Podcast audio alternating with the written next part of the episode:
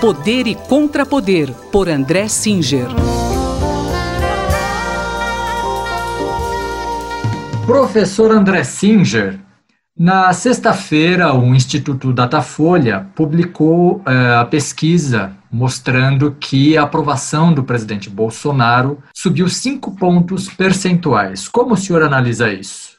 Olha, a impressão que a gente tem é que esta elevação da aprovação do presidente Jair Bolsonaro é a realização de uma tendência que já vinha sendo comentada aqui por nós, ou seja, o auxílio emergencial, que é, como, como eu já disse antes, né, um valor significativo em regiões onde o custo de vida é baixo, 600 reais, podendo chegar a 1.200 reais, a depender de se houver apenas um ou uma chefe de família na casa. Esse auxílio emergencial está produzindo um efeito favorável ao governo.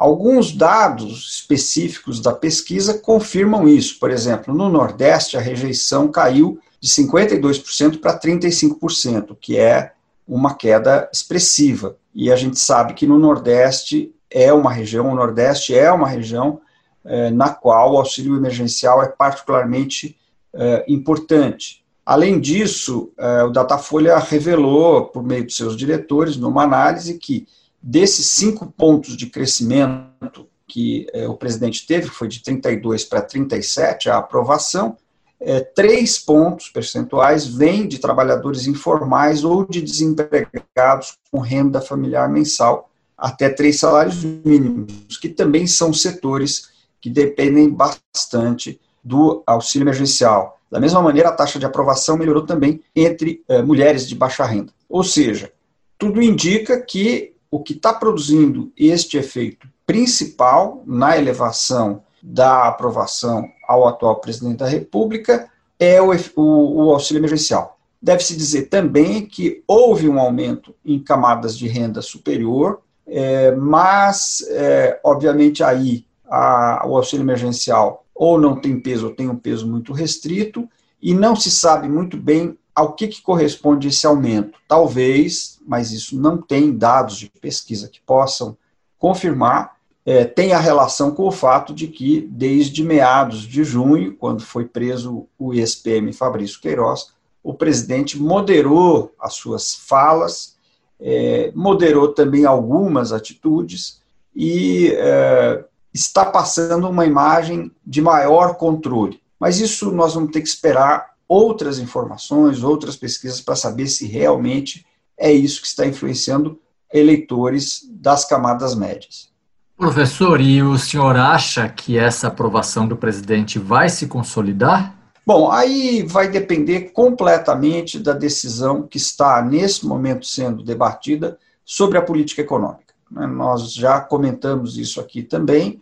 Estamos já agora algumas semanas em que é visível uma divisão dentro do governo entre aqueles que querem aproveitar esta onda de aprovação maior que o presidente vem tendo para estender o auxílio emergencial e talvez fazer uma saída do auxílio emergencial para um programa que seja um programa superior ao Bolsa Família.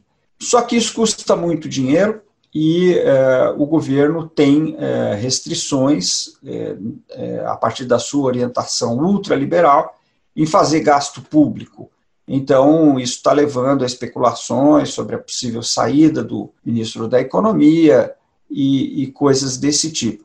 Nós não sabemos, então, no final das contas, qual decisão vai ser tomada. Se a decisão for favorável a uma mudança da política econômica no sentido de favorecer as camadas de baixa renda, aí sim esta aprovação pode vir a ter um percurso de consolidação. Caso contrário, é pouco provável que isso aconteça. Muito obrigado, professor. Até a semana que vem. Muito obrigado e até a semana que vem.